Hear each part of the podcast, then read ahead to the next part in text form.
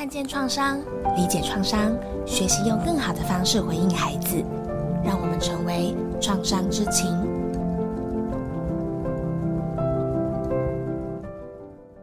各位听众，大家好，欢迎你们来到读书追剧，从生活中看见创伤，疗愈创伤系列。今天我们请到潘雅慧潘法官。潘法官是民国八十三年起就在云林地方法院开始担任法官。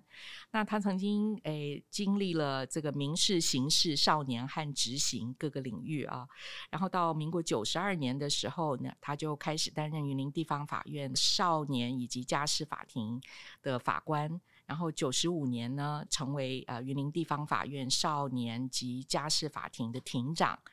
呃，潘法官也是我们第二届紫丝带奖的得主啊。潘法官是我们工作界的一个好朋友，然后也是呃对我来讲蛮亲近的一位，就是可以谈生活的一个一位朋友啊。那我们在不同的场合里面谈我们共同关心的呃少年跟家庭，但是有一个共同点。可能就是在我们对于呃看书啊，或者是在追剧的过程当中的一些体悟啊，所以我很高兴今天能够邀请到潘法官。所以潘法官你好。小班好，各位听众大家好。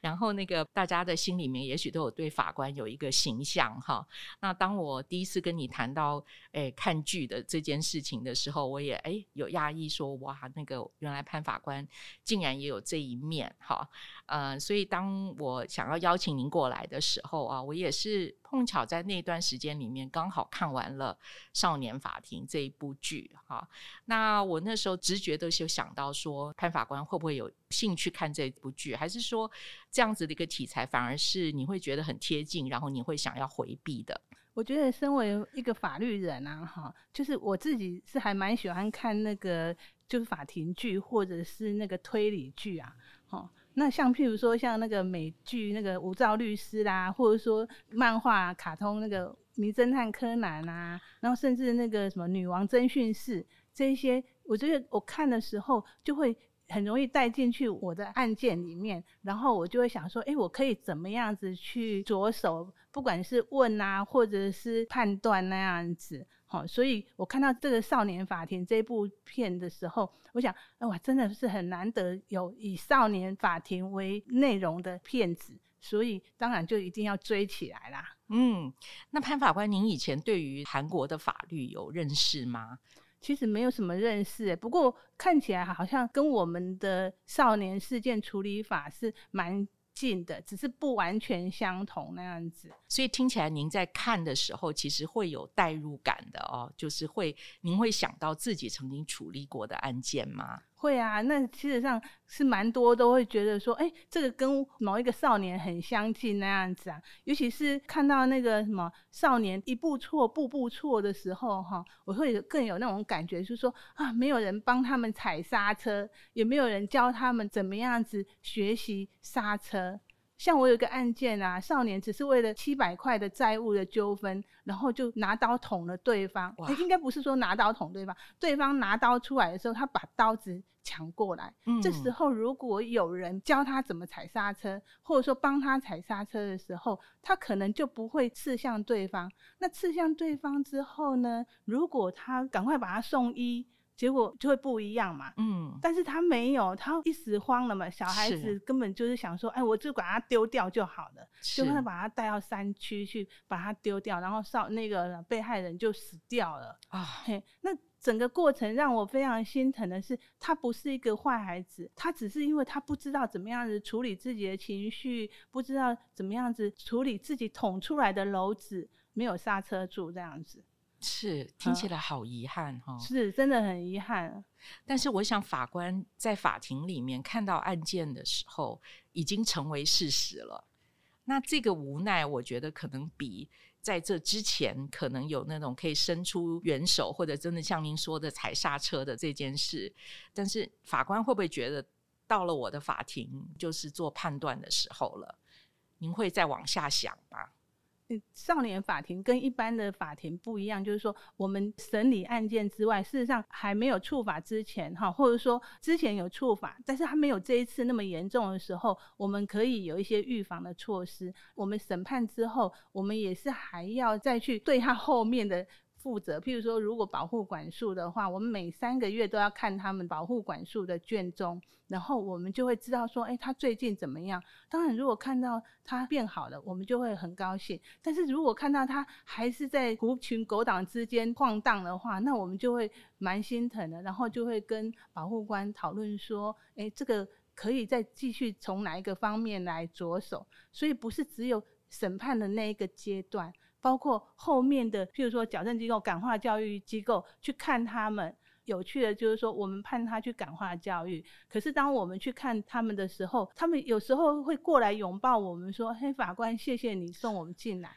那我就觉得说，我们当时的那个初衷就是能够让小孩子有一个安定的住所，这样子的目的就达到了。所以这就是办少年案件最大的成就，就是说他是可以拥抱，可以欢笑。就是我们一般的案件，我们不太可能会对当事人笑嘛，对不对？但是像这样子的少年，他们就很纯真的过来抱你，然后跟你说：“哎，我最近学了什么？然后我最近做了什么面包啦，或者说我画画，然后他们会寄给我们这样子。这个就是办少年案件最大的价值在这里啊。”你知道吗，潘法官？你让我想到那个电视剧里面的那个车法官，好像把这些孩子当作是他自己的孩子一样，想要去了解他们经历了什么，然后想要去带领他们走上不同的路啊。那你自己对于这样子的一个法官的形象或者他的作为，因为刚才就讲到说，您说的那个不管是保护管束啊，或者是怎么样其他的所谓的感化的这一块，您自己觉得这个部分剧中所反映的贴不贴切？或者有没有一些是让你比较有感触的？其实法官不是只有审法官看起来这样子铁面无私，那当然也有什么像车法官那样子的暖男法官。但是我们就常常在这个两个角色当中犹疑不定，因为我们很怕我们自己对他的温暖感同身受的部分，会让少年觉得说啊，原来法官法律不过就如此，然后以后就。无视于法律的存在，然后后来就变成那两个丢砖块的小孩子那样子，有没有犯了更大的错误，然后害了更多人那样子？这个就是我们很两难的地方。我们当然很希望我们所处理的案件，我们所面对的少年未来都可以像车法官那样子，对社会有帮助的。但是我们很难去了解说他未来会是怎么样子。譬如说。以同样都是女孩子来讲，我们的少年犯、少女的部分啊，是我最难处理的，因为我说，因为我不知道说他们想要什么，然后他们会怎么样。譬如说，我之前我曾经处理过印象最深刻的三个少女的部分，那个三个少女呢，都成长的那个家庭都不 OK，嗯，所以就会。进来少年法庭，一个就是说他现在是幼稚园的老师，嗯、然后我也追他的 FB 呀，哈，然后知道他过得很好，我就觉得很高兴那样子。另外一个我们是赖的朋友，他结婚了嘛，他跟小孩子互动的那个照片给我们，然后就觉得哎，他目前生活也很稳定那样子。但是另外一个少女呢，我也不知道她到底结了几次婚，因为在 FB 上面就看得到不断的换，嗯、然后生了三四个小孩子，每个小孩子的爸爸都不一样那样子。嗯、第三个少女呢，她是最聪明的，她的智商很高。可是我就不知道说为什么他会走到这个地步这样子，然后每次看到他很忧郁，或者说他秀出他自残的相片的时候，我心里都非常的难过。那是我们没有把他接好，没有把他照顾好吗？说真的，我觉得我也很感慨啦。嗯。嘿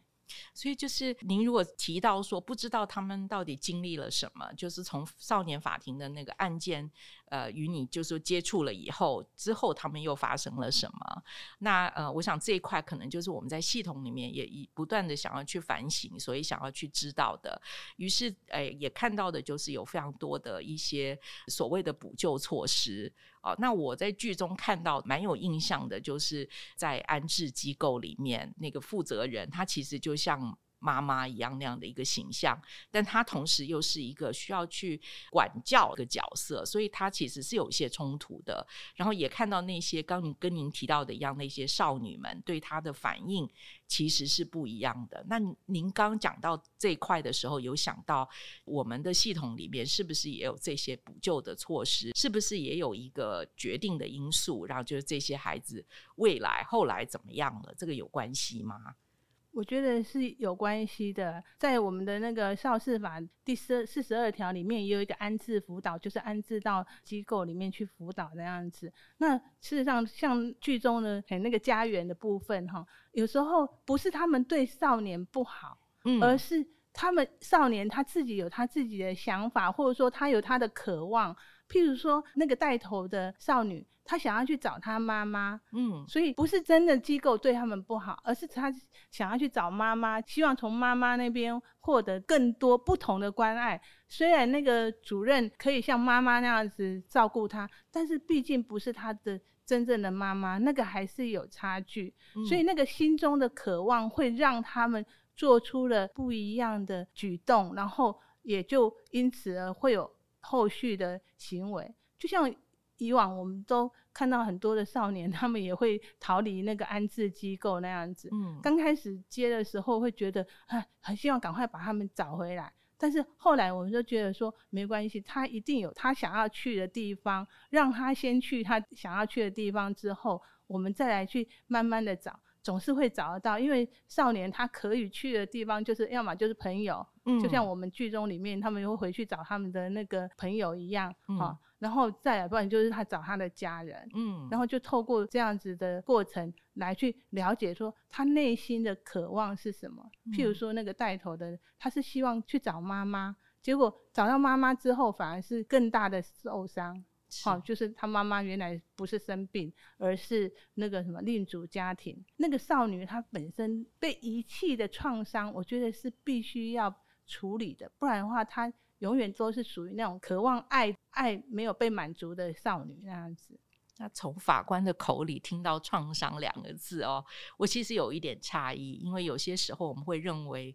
呃，法官可能就是在看法律本身，创伤很多是来自心理的，或者是比较社会层面的哈，可能家庭啊、个人。那我很好奇，说那个潘法官怎么会开始所谓的真正看见有创伤这样子的一个情况？我觉得这样非常感谢小凡老师在两年前那个介绍。创伤知情这个概念给我，因为在之前我并没有这种感受，所以在很久以前的案子里面，看到那个儿子被爸爸安排住在隔壁，然后爸爸跟现在的太太还有现在的小孩子住一起的时候，然后那个儿子他对爸爸有一些暴力行为，我并没有感受到他的创伤。因为想说，哎、欸，他爸爸也是有给他吃，有给他住啊，有给他安排，该安排的都有安排。嗯。但是后来因为接触了创伤知情之后，我在另外一个案子里面看到了那个爸爸妈妈有给小孩子吃住，但是他们却把他丢给阿嬷，然后让他心里受到那种创伤。这个少年他对于阿嬷不满的时候，他会打阿嬷的时候。哎，我就完全看到，就是说这个小孩子受到了很大的创伤，所以他生气只能对阿嬷来发泄，然后以至于说他后来会摔阿嬷的手机，或者说推阿嬷那样子。然后我看到他的时候，我的想法就不一样了，然后后来做法也会不一样。我取得他的信任，然后让他感受到我对他的关心，然后取得他的同意，让他去机构里面住。避免他再对阿嬷施暴那样子，嗯，嘿，这个就是我觉得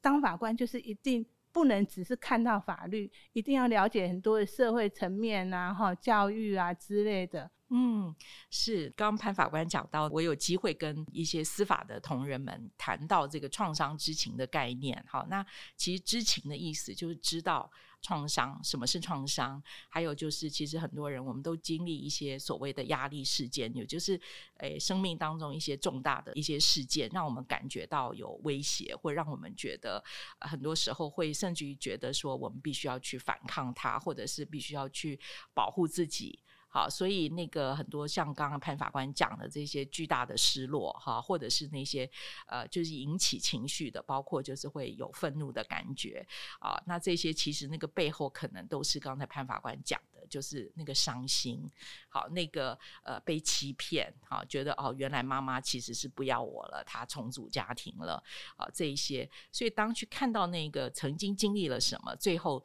这个行为才会变成说是一个后果。那我觉得以法官的角度去看这个所谓的触法的行为的时候，就看到的层面就不是那么单纯的，只是行为本身了。包括就是我知道您有带咨商师进去跟少年一起工作，是吗？大部分都是请保护官安排一些咨商的那个人员或团体哈进去里面协助少年，因为这个比较是根本性的。就算我们给他判了。那也不过就是一张纸，可是对于少年有没有帮助？其实我都很怀疑。只有后续大家一起努力来协助这个少年认清自己，然后认清他未来可以走的方向的时候，那个才是可以根本的解决他的问题。不然的话，大家很常常听到说说进去里面都是在学艺，有没有？哦，就是 出来之后有时候是变本加厉，这个我们也不否认。但是我觉得，如果说可以给他更多的那个支持或一些协助的时候，我相信就可以 hold 住这些小孩子。是我们如果回到我们少年法庭这一部剧啊，因为当初我也很震惊的知道说，呃，这些里面的案件都有它的原型哈。那我有一个很印象深刻的，其实在台湾也常看到这种状况。就是他们是未成年的孩子，然后就是为了好玩或者打赌啊，就去偷一部车，然后就开上路了。然后后来就把送外卖的大学生给严重受伤，后来死了这件事。那我们几个社工在谈的时候啊，其实有一种感触，就是我们在偏乡的孩子，他们其实出门的工具，如果他们真的要能够有行动的话，甚至于家长都会默认让他们可以骑摩托车啊，或者是甚至于开车这件事。所以我不晓得，就是说，像这种案件看起来像是如果没有出大事，就只是小事，甚至于是大家都认可的事情。那这个为什么会在剧中？我觉得让我有冲击的是，我们看到后面的结果，衍生的就是去想，那这个跟这些少年有关的大人啊，或者是家庭，到底有没有责任？好，所以我我也对这一点很好奇，所以我不知道法官您的看法是怎么样。如果依照我们的法律的规定的话，开车的那个少年的话，他是过失致死嘛。可是他如果是在我们这边的话，我们可能给他保护管束啊，这样子的保护处分那样子。还有就是说，这个少年他也应该要对民事的赔偿的部分。负损害赔偿责任那样子，像剧中的话，那个少年他变植物人，所以他的妈妈也是要负损害赔偿责任。可是这个都是在法律层面上面的问题。那我也曾经遇过少年，他不小心撞死了在路上的老阿婆那样子啊，那他的应该受的那个法律的程序当然都不会少，但是我们看到的都是他行为的结果，他撞死了人这件事情。对他后面有没有影响？嗯，我觉得这个是，如果说会让他有创伤，然后进而自暴自弃的话，那绝对不会是国家社会之福啊。嗯，那应该是说，诶，他如果有这样的创伤的话，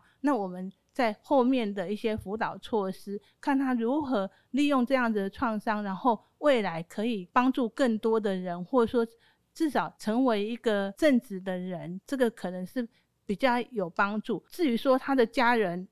可能很多人就是说啊，难道那个人被撞死了他就活该吗？当然没有人是这样子想的。是，但是能不能修复这个少年和被害人的家庭或他的家属之间的关系？嗯，这个也是一个我们可以考虑的方向。所以我的案件里面，我曾经就是让这个少年跟他的家属进行修复关系的这样子一个程序，就是现在在用的那个修复式司法这样子。因为结果没有办法逆转。但是我们可以让这个少年当面对被害人的家属道歉，或者说写信写信对他们道歉那样子。其实这个也很像我们看那个《横山家之味》那部片也是这样子，有没有？是是是。哎，那个主角的儿子为了要救一个人，然后结果就淹死了。那之间他们关系没有修复的话，其实每一次都是一个伤痛啊。是是是这样。哎，那我又要当一个魔鬼跟你辩论一下哈。嗯、那因为其实是我有在追那个案子，把那个大学生撞死这个案子的原型，其实是开车的人并不是后来变成植物人，而是其实是有八个少年做的这件事。然后他们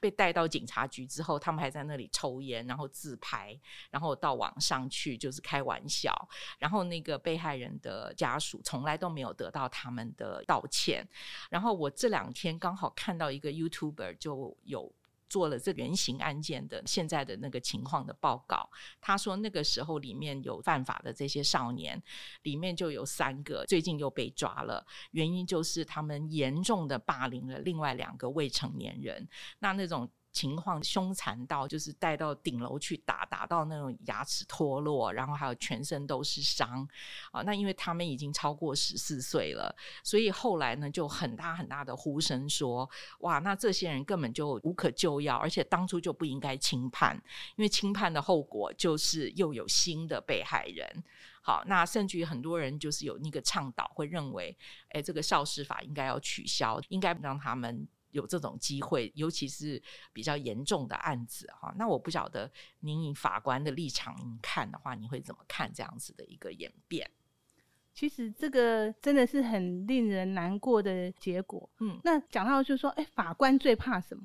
法官最怕就是说，我们的行为、我们的判决，或者说我们对他的那个 hold 住的力道不够，让他。又有其他的行为，有造成其他的被害人那样子。譬如说，以刚刚那个他们车上有八个少年的这个部分来讲的话，那当然这个过失致死撞死那个外卖员的部分，大概就是说驾驶的人有责任嘛，嗯、对不对？所以法律对于坐在里面的人，以刑事责任来讲的话，就是说他们并不需要负什么刑事责任，因为他们是被载的嘛。是。嘿。但是后来他们又有其他就犯案的行为的时候，我们少年法庭的法官都是希望少年是以后都可以像车法官那样子改邪归正，对不对？嗯。可是我们很难知道说我们的裁判还有我们后面的执行的部分，是不是让少年变成另外一个更严重的加害人？譬如说那两个丢砖块的小孩子，后来就有更大的一个犯罪行为那样子。这就是我们很害怕的地方啊！是，就是好像就是说，在结果判决的当下是没有办法预期未来，对。但是听起来您并没有因为这些，比比如说重大的这种少年犯罪的案件，而让你觉得应该取消对于触法少年的这个罪行，应该就是判重一点啊，或者是做比较嗯去修法啊，或者是怎么样？所以您的立场比较是这样，是吗？是啊，因为。如果大家有机会真的去了解这个少年他的成长背景的时候，嗯、你可能就下不了手，因为他有没有被善待，他有没有被国家、社会、学校被善待，这个都很大的影响。如果说他的父母或者是说他的学校都没有善待他的时候，当然，我不是为他们找理由、找借口。但是很多人就会说：“哎，别的小孩子也都都要同样的教育啊，都处在同样的社会，人家他们也没有变坏。”嗯，但是每一个人人生的际遇真的不一样，他有没有遇到他人生的贵人，这个是很重要的。那我们少年法庭说真的，我们除了在执法之外，我们也很希望我们是少年人生的贵人，带着他们走向一个更好的路，让他们自己成为更好的人那样子。这个就是我们存在的意义吧。如果说跟大人一样的责任的时候，那他们就没有翻身的机会了吗？嗯。可是他们才未满十八岁，嗯，他们未来还很远，嗯。当然这样子的话，我们的国家社会就是好像只能。看到他们跌下去，那没有一个网去把它撑起来。是，我觉得听到这里的时候哈，我觉得我其实也会想要替一些社会上的大众说一些话啊，因为有些社会上的大众会觉得现在的犯罪的状况越来越严重啊，那甚至于会认为说。呃，有些人可能以不同的借口，例如那个第一个那个分尸案，就是把那个八岁的孩子杀掉，然后啊、很残忍的分尸这样子。那有些人就会认为说，这种程度的随机杀人啊，或者是这种严重的案子，那甚至于当中有提到，就是说他有视觉失调、有精神障碍这件事，那于是就会被考量应不应该减刑。除了他是少年犯罪之外，然后这个因素也被考虑量在内，就是精神状况啊。那那这一点的话，我不晓得，如果站在司法的角度，您会不会觉得这样子的嗯这种考量要有什么样的一种限度，或者是你觉得是对于你有没有一些冲击，或者是你觉得就是好像常常自己在判决的时候也会有这种矛盾的，嗯。常常有这种矛盾啊，哈！如果成年人他们都可以因为精神障碍这个部分，然后来减刑的话，那对于少年，那当然是应该如此嘛。所以，如果他是真的是因为精神障碍而犯案的话，他们需要的是医院，不是法院啊，对不对？嗯、那就给他关到老，关到死，他还是不会改变。如果他是因为生病的关系啦。啊，如果说他是因为生病，然后我们可以给他一些治疗，那才是未来帮助他有一个不一样的未来一个方式啦。那您刚刚讲到，就是说分尸案，就是背后还有一些后来的情节的发现嘛。那看到的另外一个，就是有点像是唆使他的这样子的一个角色的话，那他的家庭有律师，有很团队来替他辩护这样子。那那个时候，我们这些当社工的就开始看见，他也许有很多的资源，但是他的父母是缺席的。连在法庭上都没有出现啊，反而是派了很厉害的律师团队来解决问题。哦，那我们那时候就会以社工的角度就会看说，哇，那这个家里面应该问题很大，这样子的问题其实一定不是一天两天了。甚至于这个孩子的行为，就是他也许没有在当下没有一个所谓的精神障碍的判定，但是跟他之前所受到的这些忽略啊，这些精神上的这种虐待，也许是有关的。那我不晓得。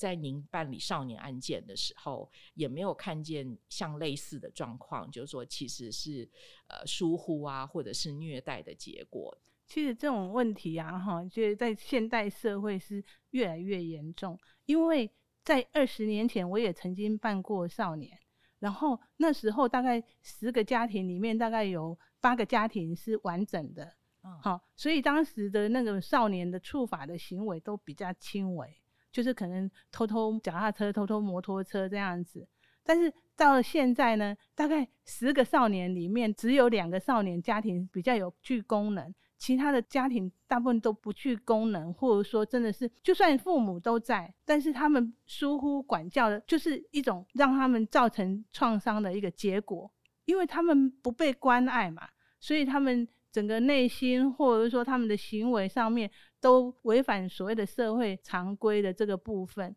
那本来也应该是要给这些父母更多的那个亲子教育，但是这些父母老是跟你讲说我们没有时间啊，或者说反正推脱支持非常的多啦，就是说亲子教育常常是就是像那个学校的亲师座谈也是一样嘛。嗯我们现在也当然有一些那个亲子教育的部分啊，嗯、但是像以那个第一个案子的那个父母他不来，那好，我们顶多给他罚钱啊，罚钱或者说抓他来，可是他人在美国也没办法抓他来，对不对？嗯、所以这个就是法律的局限啊。嗯、他如果没有认清到他作为父母应该有的责任的时候，嗯、你再给他罚钱，诶，他们家可能很有钱啊。都可以请那个律师团，对不对？是，所以罚钱对他来讲根本不是问题啊。远在美国，我们也没办法抓他来啊。然后我们只能重罚这个小孩吗？小孩就常常会变成我自己常常在讲哦，原来小孩就变成替罪羔羊一样啊。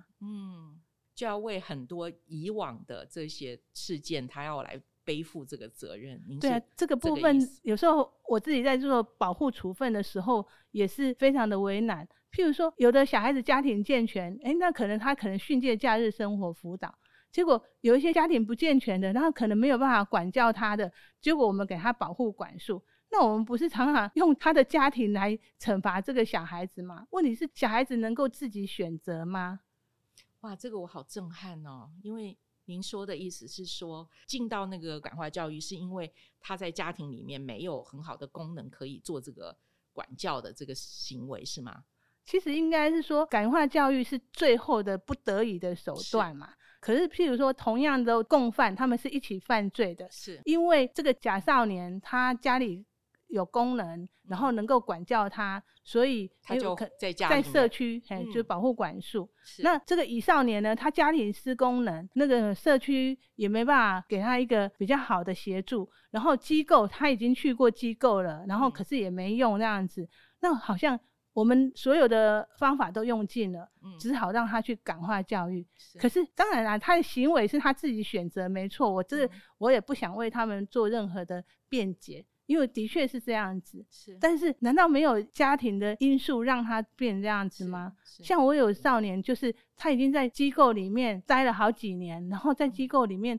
犯案了，后来他回到家里。然后跟父母又没办法好好相处。本来我想说，他好不容易从机构里面回家，然后当然要让他爸爸学着去怎么样子当爸爸。然后，所以我给这个少年很多次机会。但是这个少年呢，他还是不断的偷东西。嗯。后来又犯了四五件窃盗，怎么讲都讲不听，那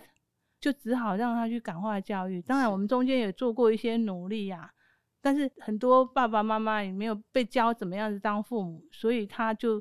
用他传统的方式来打骂小孩子，小孩子当然就不会听话，然后也不会想要在家里啊。但是讲到这个感化教育，也不是说不好。譬如说我有一个少年，我当初心软，让他的爸爸就是好好的带他，然后他爸爸也当初承诺说会带他离开这个复杂的环境。可是后来他没有离开这个复杂环境之后，有一次。他就跟着一群人去 教训别人，结果就一群人就把一个只是刚好在现场的人打死了。哦，我那时候就很后悔，说我为什么当初不让他去感化教育，结果让他又犯了更重的罪，然后判刑判了七八年吧。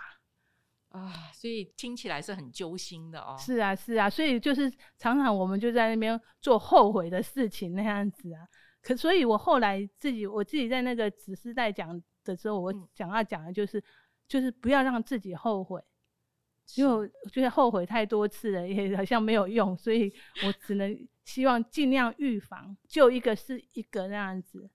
好，其实讲到揪心这件事，哈，跟最近的时事有关的是那个，我们最近看到报纸上有，或者是媒体上很多报道，就是有很多我们的年轻人被呃人口贩运到柬埔寨去。其实就长久以来在关心这个人口贩运的问题，那呃也是因为就是这些人。呃，后来需要去救援他们的时候，甚至于现在就有那个警察在机场举牌嘛，就劝导他们不要去。那我们会得到的讯息就是说，有些家长其实非常怨怼啊，然后就会认为说是在阻挠他们的孩子翻身，会阻挠他们家庭翻身，甚至于有很多是通知他们说孩子在那边受害，但他们其实就是不管或者不问，或者是只是认为说就是这个钱就没了啊，所以就是。有那种心态，就是会觉得说，呃，这样子的一种家庭的一个模式，其实是因为他们本来就是边缘化的家庭，那孩子就是在这种没有支持的环境之下，所以他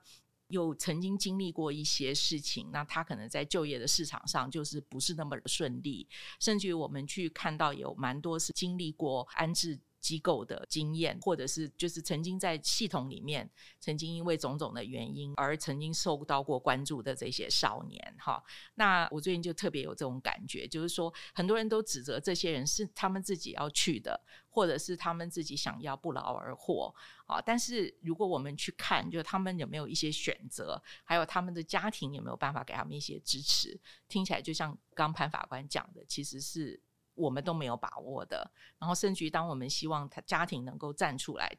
做什么的时候，好像并没有，所以指责被害人这件事情，其实还是常常出现哈。那在这个剧中，我自己最大的感触，指责被害人就是那个性侵案。好，那个孩子到最后万念俱灰的那个部分，我不晓得您有看过这样子的性侵的案件，或者是被害人其实是非常自自责的，然后就是，或者是甚至有些被害人将来变成加害人，因为我们也碰过少年犯后来变成家暴的行为人。好，那您有没有过这样子的一种看到循环的这种这种经验？其实小孩子真的是会有样学样。当他以前被受暴的时候，等他长大了，他觉得他自己有一点能力的时候，他看到比较弱小的，他也会用同样的方式来对待他，因为他们的想法就是：以前我就是不要这样被对待了，那我这样子对待你错了吗？嗯，好，我是觉得这个真的是常有的事情啊。那至于那个安置机构的部分啊，哈，或者说被贩运的那个被害人，其实这个真的也是我心里面非常的痛的地方，因为我们在云林很多经济条件不佳的那种少年，哈，嗯，那个他们能够做的工作是什么？嗯，后来我在跟其他的法官在讨论的时候。哎，城乡差距真的非常的大。嗯，譬如说，以我的娘家在花莲来讲，嗯，花莲是观光地区，是，所以那边的少年他们可以去饭店呐、啊，去一些旅游场所那边去打工。那我们云林的小孩子在哪里打工？我们云林的小孩子就是在田里面施肥、喷农药，这个就是很大的差别。嗯，别人在吹吹冷气的时候，他就是顶着太阳。哈，顶着烈日做这些非常劳苦的工作，就是说，我们要怪那一些去柬埔寨的小孩子说，哎，他们贪图钱财去吗？他们没有足够的那种家庭支持的时候，或者说他们自己没有一技之长的时候，他们可能就只能选择做这样子的工作。那他们没有一技之长，可能很多人就是说啊，他们自己不读书啊，不怎么样子，嗯、没出息。对。但是我们的国家或我们的教育有没有足够让他们说好，这个小孩子不读书，那我们让他学才艺、学习技艺，然后让他们可以去养活他们自己。嗯，嘿，当然国家也有这样子的机制，只是我觉得，如果说我们可以在更针对每一个小孩子不同的特性，然后培养他足以支持他自己，还有他未来家庭的一些。记忆的时候，哈，那或许结果就不一样了。嗯，那还有一些大人也是啊，是是谁送这些人去柬埔寨的？还不是大人？是，或者说像那个诈骗集团的车手，我们的少年去当车手，是谁叫他们去当车手的？是，都是一些诈欺集团的分子，然后叫这一些还未满十八岁的去领钱，他们最常被抓到。因为提款机有摄影镜头嘛，对不对？是是是，可是这后面的这一些人呢，反而没有事。对，我觉得，嗯、所以小小孩子为什么会犯罪？嗯，我我当然我在法庭上面的时候，我对他们的行为也会指责他们说不可以这样子。嗯、你为了要赚一点钱，你看你你那个什么，你父母都要跟着赔进去这些钱，结果他们钱也没拿不也是拿不到啊。嗯，但是后面的那一些大人们。才是一个那个什么始作俑者啊，嗯，好，因为少年法庭有那个归户的制度，就是说，同意这个少年一进来就是你的的话，那你满十八岁之前的案子都会进来你的手上，就是他下一次又进法庭就会在你这里。对对对，所以、哦、我也很怕看到少年就是这样子，表示你又犯了，嗯、然后你又进来这样子啊，所以有一个少少年，他从小五的时候，大概就是刚满十二岁左右，他就进来，嗯，然后到后来到十八岁了，还是在我这边啊。是，他现在已经满十八岁了，当然就到刑事那边的系统去了，嗯。所以我看到那个小孩子从小五小不隆咚的，然后到后来这么大了，心里的痛哈，那个就是说我为什么没有办法帮你呀？我到底问题是出在哪里呀？是，嘿，就是这样子。潘法潘法官，我现在我们换一个角度啊，因为我想说啊，我们谈的也有点沉重啊。我想要就是先讲一个我觉得好奇的事情，是我一看那个剧里面哈，就是那个诶是沈法官吗？就那个女法官对不对？她、嗯、就是诶穿着高跟鞋就去追犯人啊，还是去追那些少年，然后去做调查的事。我呢就在想说，诶真的是法官也是都会做这些事吗？他会讲那种说我就是讨厌少年犯这种，就是非常。血淋淋的那种很赤裸的那种，哎，这种说法哈，那真的法官会这样吗？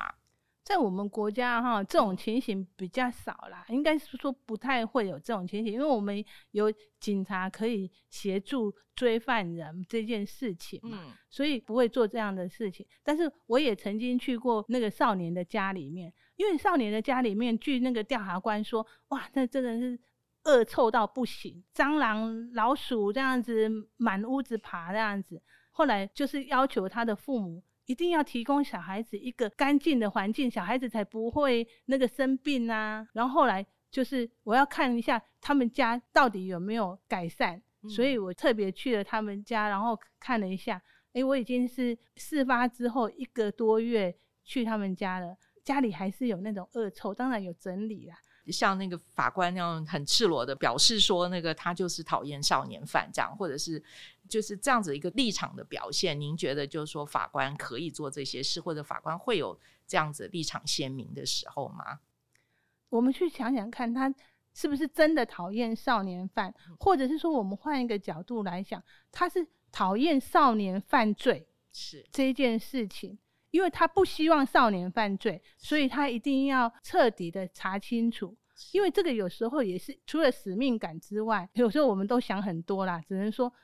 会不会因为我的轻重，或者说我没有查清楚，让他以后就是想说啊，法律也不过如此啦，法官也没什么好害怕。或者说，他们回到学校之后，别人还把他视为大哥，呃，去过那个什么少管所被关过那样子哦，然后回来就是说啊，那也没有什么那样子。我们有的少年就是这样子啊，嗯、所以反而好像我们害了他。就像我们在讲那个创伤之情，有时候收容对少年来讲也是一个创伤。后来我自己在了解创伤之情之后，我对于调查官他建议，他们建议说要给少年收容的时候。我一定要特别特别的慎重的去考虑一下，他有没有这种必要性。本来在法律上面就是要斟酌这个部分，了解到说这个创伤可能对于少年来讲是一个终身难以抹灭的烙印，所以我自己在决定这件事情的时候，也会特别的加以慎重考虑。那样子，如果可以给他机会，我还想再给他机会那样子，是。啊，所以我听见了潘法官这么多年的一个法官生涯，哈，也有非常多的，也有很多的察觉，哈，包括对于自己的，然后包括对于呃，在在啊，您的法庭出现的这些少年，哈，还有他们的家长，我听到的很多是您有非常多的看待他们的这样子的一个视角啊，那也就是您我们在谈的那个所谓的创伤知情，就是真的是去探讨呃。这这在我们面前出现的这个人，他曾经经历了什么啊？为什么他现在的行为反应是这样？然后有什么是我们可以透过我们不管是跟他们有比较好的正向的互动，或者是形成一种关系的连结，或者是支持，能够让他们就是。改写他们的这个轨迹，哈，所以我我想这一块真的也是我们今天的一个讨论的一个很好的一个脉络啊。那我其实也对于潘法官的另外一个身份，就是家事这一块，也有很多的好奇，所以我希望我们有机会能够来谈一谈啊，就是在家事法庭里面所遇见的，可以预告一下，就是其实我们也选了一部呃一部剧啊，那这部剧是小太郎一个人生活，我们先预告一下。好，那会会请我们潘法官分享，呃，看这部剧哈所引发的一些些思考，还有我们可能也会来探讨一下，就是家庭对一个孩子的重要性啊，那他跟他的成长历程呃有什么的关联？好，那先谢谢潘法官今天呃从各个层面来帮我们看这个少年法庭哈，呃，老实说，我们可能对法官呃更有兴趣哈，那个法官到底是谁？法官。呃，生活的层面里面是什么样的一个人？哈，